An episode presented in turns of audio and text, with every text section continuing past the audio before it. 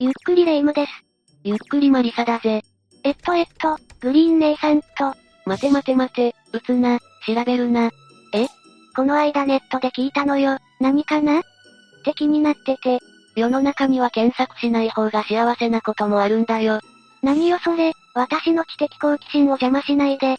例えば調べただけで呪われるような言葉から、とんでもないグロ画像を見せられるものまで様々だ。え？そんなのあるんだ。じゃあ今日はガチでやばい、絶対に検索してはいけない恐ろしい禁断のワード6選を紹介していくぜ。せっかくだから恐怖別に6つランキング形式で紹介していくからな。うん、工学のために聞いておくわ。第6位は、ワイオミング事件だ。ワイオミング？プログラミングみたいなもの？五感は似てるけど違うぜ。いや、ワイオミングはアメリカにある州だ。ある日、ワイオミング州のニュース番組で、突然不思議な表示が出たんだよ。不思議な表示？テロップってこと？ニュースの途中で映像が乱れた感じだ。ちょっと経過を話していくぜ。うんうん、何があったのよ？まずは画面がいきなり真っ白になったんだ。そして333、333、333特別なプレゼンテーションをお送りしますなどの文字が出た。こわ、一体何なのよ？さらにこれからとても見事なものをお見せしましょうという文字が出てから、坊主頭の無表情な男性の顔が画面に映し出されたんだ。怖い、怖い、何を見せるの？すると今度はなぜ嫌うのですか？と表示が出たんだ。いや、嫌うわよ。そんな怖い男性嫌よ。そして追い打ちをかけるようにまたさっきの男性の顔が何個も表示されるんだよ。バックにはうっすらと何とも言えない妙な音楽が流れてて、余計に薄気味悪いんだぜ。ひぃ、私なら即座に画面を消しちゃうわ。次にあなたは病気です。私たちはただあなたを治したいのです。あなたの心の中に隠れているものは何ですかなどと出るんだ。何それ？深層心理みたいなもの？また男性の顔が現れた後、我々にはすでにそれがわかります。あなたは全てを失うかもしれません。何も貴重ではありません。永遠に隠れることはできませんと表示され、さっきの男性がどんどんと画面に近づいてくるんだよ。来ないでー。私たちはそのドアの前に立っています。あなたは道に迷っているのですと出た後、急にフォントが変わり真実は虚構の中にあるのですと突きつけてくるんだ。メッセージ性が強すぎる。そして男性の顔は回転しながらフェードアウトしていくんだ。すべての良いものがという謎のメッセージとともに、本当に何がしたかったの？信仰宗教？犯行声明とかもないから目的が一切不明なんだ。ただ制作者は何らかのメッセージを掴んでいて、それを視聴者に伝えたかったんじゃ？と言われているんだ。何らかのメッセージって何よ？それはわからない。ただ怖さを植え付けられただけじゃないのよ。第5位は、フェイスロボだ。フェイスロボ？なんだろう？フェイスロボで調べると1分半ぐらいの映像がヒットするんだ。つけてみると、画面にはツインテールの女の子の顔が映し出されるんだ。へえ、女の子？それなら怖くなさそうだけど、でも人形みたいな女の子だぜ。別に普通じゃない、リカちゃん人形とか昔からあるでしょ。リカちゃん人形は女の子の憧れが詰まった可愛い姿だろこのフェイスロボはとてもじゃないけど、可愛いとは言えないんだよ。なんていうか、顔のパーツが悪いというか、見ているものを不安にさせるような顔つきなんだよな。ツインテールにされた髪の毛もなんというか少し乱れている具合が怖いんだ。何よそれ。最近は本物の人間そっくりなアンドロイドみたいなものも出てるだろう？あんな風に成功ではなく、お人形のようにデフォルメされているわけでもない。なんとも言えないクオリティなところに不気味感が漂っているんだよ。散々な言われ方だけど、その女の子のロボットが何をしてくれるの？いや、何もしてくれない。無音のまま表情をゆっくりと何パターンかに変えていくんだ。しかも基本は煽っているような顔や般若のような顔だ。喧嘩売られてる？笑顔のターンもあるけど、にやつくような不気味なものでそれはそれで不快だ。不快って、ニコニコ動画とかのみんなのツッコミコメント付きなら怖くないけど、一人でうっかりこの映像を見てしまってトラウマになったという人も多いんだ。何のために作られた動画なのかしらね？ロボットの女の子の表情をパソコンなどの編集技術で変えてみせるという、実験の映像だったのかもしれないな。ただ技術がいまいちなのか、元のロボットがいまいちなのか、不気味なだけの動画ができてしまったというわけさ。なんか色々と残念ね。第4位は、ベルメスの顔だ。ベルメスの顔と検索すると、壁画のような顔がヒットするんだ。眉毛、目、鼻、口としっかりとあり、目は横を向いているのが特徴だ。そして、口元には線があり、髭なのかほうれい線なのか。見る人によって受け取る性別が変わってきそうな絵になっているぞ。確かに。髪型もあまりわからないから性別不明かも。でもこの絵が何なの？実はな、この絵は誰かが描いたものではないんだよ。どういうこと？ベルメスというのはこの絵の人物の名前ではないんだよ。スペインのアンダルシア州という田舎町の名前がベルメスだったんだ。町の名前だったのね。1971年のこと、マリア・ゴメス・カマラさんという人がいつものように夕食作りを始めたんだ。マリアさんはその時に異変に気づいた。異変？何が起きたの？キッチンの床に妙なシミが浮かび上がってきていることに気づいたんだよ。ま、まさかその妙なシミがその人間の絵とか言わないわよね？そのまさかだ。はじめはうっすらと何かが浮かび上がってきていたけど、どんどんとはっきりと人の顔になった。そのことに怯えたマリアさんは雑巾でゴシゴシと顔のようなシミを拭いてみると、シミは消えていくどころか、なぜか悲しそうな表情に変わっていったらしい。やだ、シミが石を持ってる。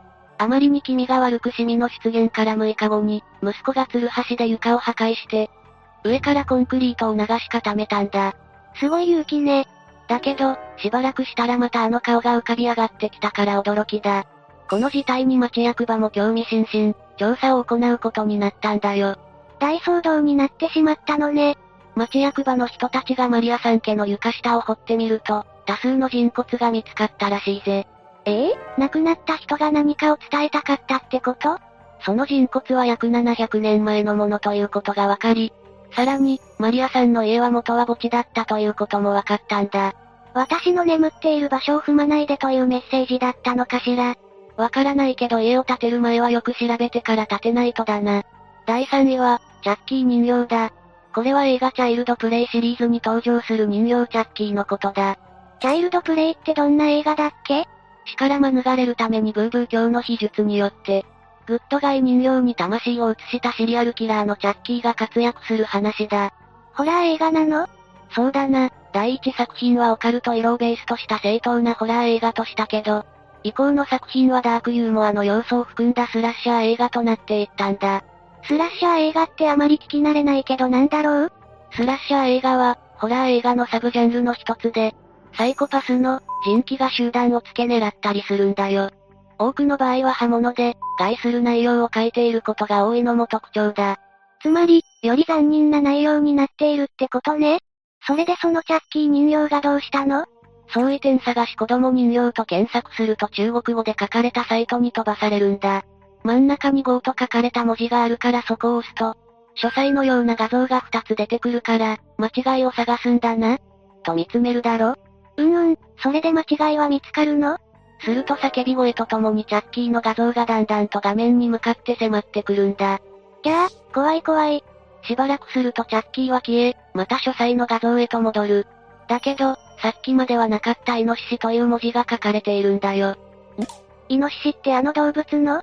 イノシシは中国では私たちが浮かべるイノシシではなく、豚を指すらしいぜ。そうなんだ。でも豚って何なのよ？中国ではバーカ、みたいなニュアンスで使われるらしい。わ？シンプルに悪口？おそらくびっくりフラッシュに引っかかったな、ざまあ、みたいな意味合いだと思うぜ。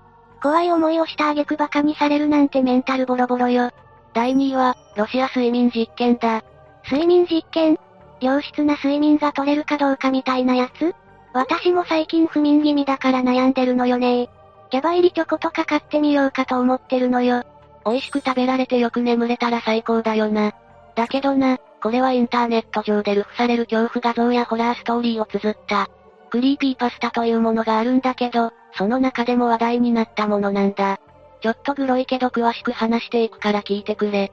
う、わかったわ。ロシアの睡眠実験の舞台は1940年代のソビエト連邦のとある実験施設なんだ。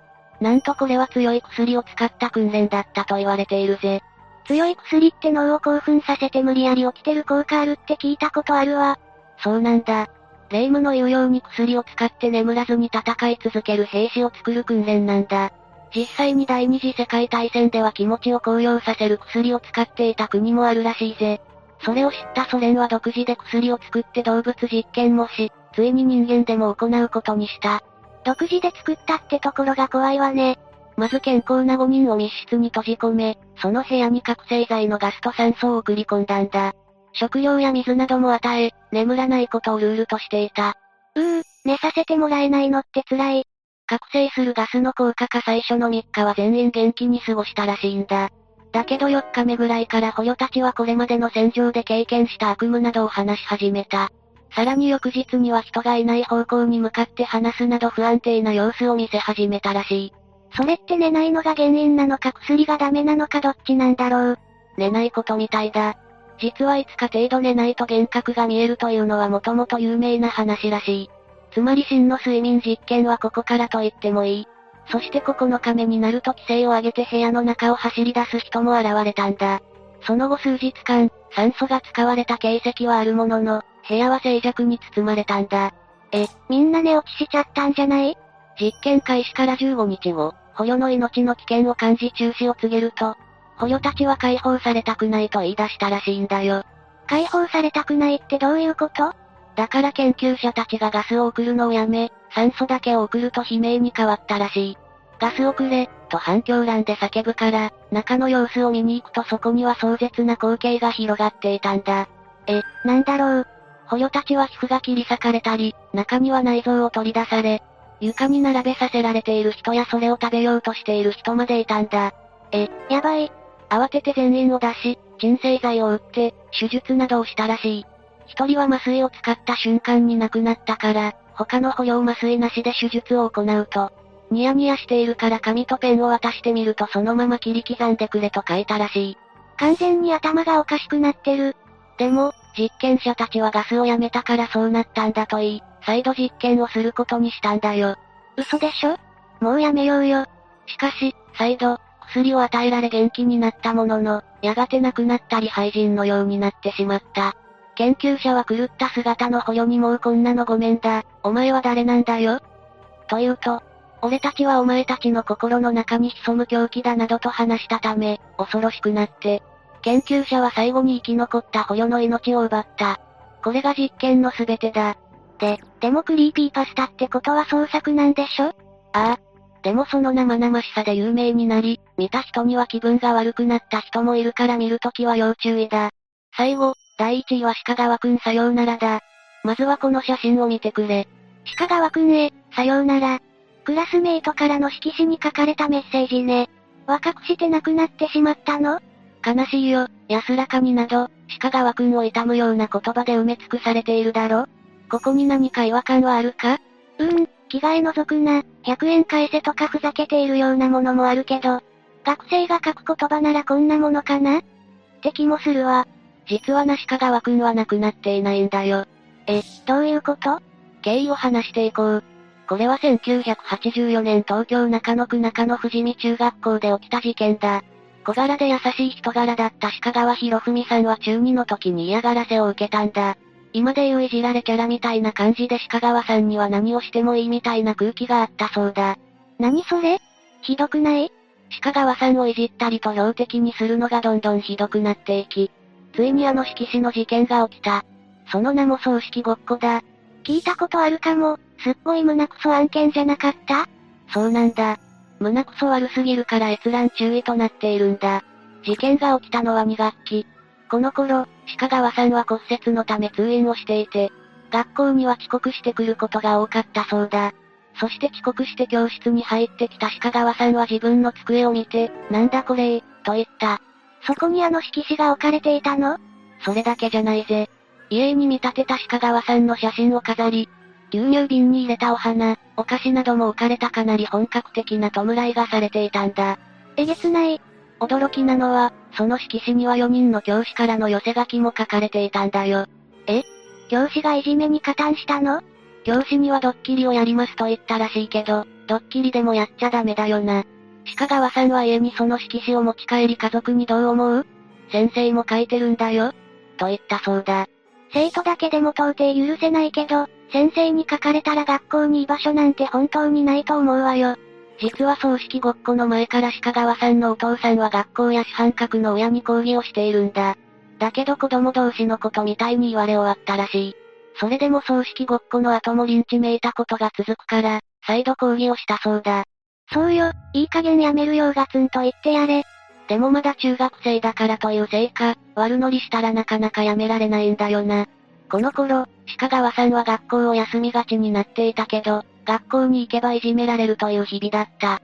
ある日、担任は鹿川さんの両親を呼び出し、転校を進めたらしいんだ。鹿川さんは悪くないのにね。でもそんな学校に無理して通う必要もないわ。帰り道、鹿川さんは両親にもう嫌だとこぼしたんだ。そして、その翌日の朝、鹿川さんは姿を消してしまった。家出しちゃったの？いや、鹿川さんはお父さんのふるさとの森岡まで行って、そこで自ら命を絶ってしまったんだ。遺書が残されていて、自分の次にターゲットを作るのをやめるような記述がされていたそうだ。自分が亡くなった後のことまで考えられるなんて本当に優しい人だったのね。自分たちはふざけてやった遊びが現実になっちゃうなんて、どんな気持ちだったのかしら。命の灯火が消えるまで後悔に苛まれてほしいわね。これでランキングの紹介は終わりだぜ。胸クソワードから怖いものまで色々あったわね。まだまだ紹介しきれないぐらいこういったネタはたくさんあるぜ。みんな刺激を求めて生きているからな。人の数だけこういったネタが生まれると言ってもいい。みんながそれで楽しめればいいけど、不快にさせるようなものはダメよね。そうだな、最近ではペロリストみたいな承認欲求が行き過ぎて、人を不快にさせて炎上を狙う人たちも出てきている。もし、そういうのに出くわしたら拡散はせず無視しておくのが一番効くのかもしれないな。そうね、話題になったら思うツボかも。私たちはこれからもみんなが安心して楽しめるコンテンツを作っていくからな。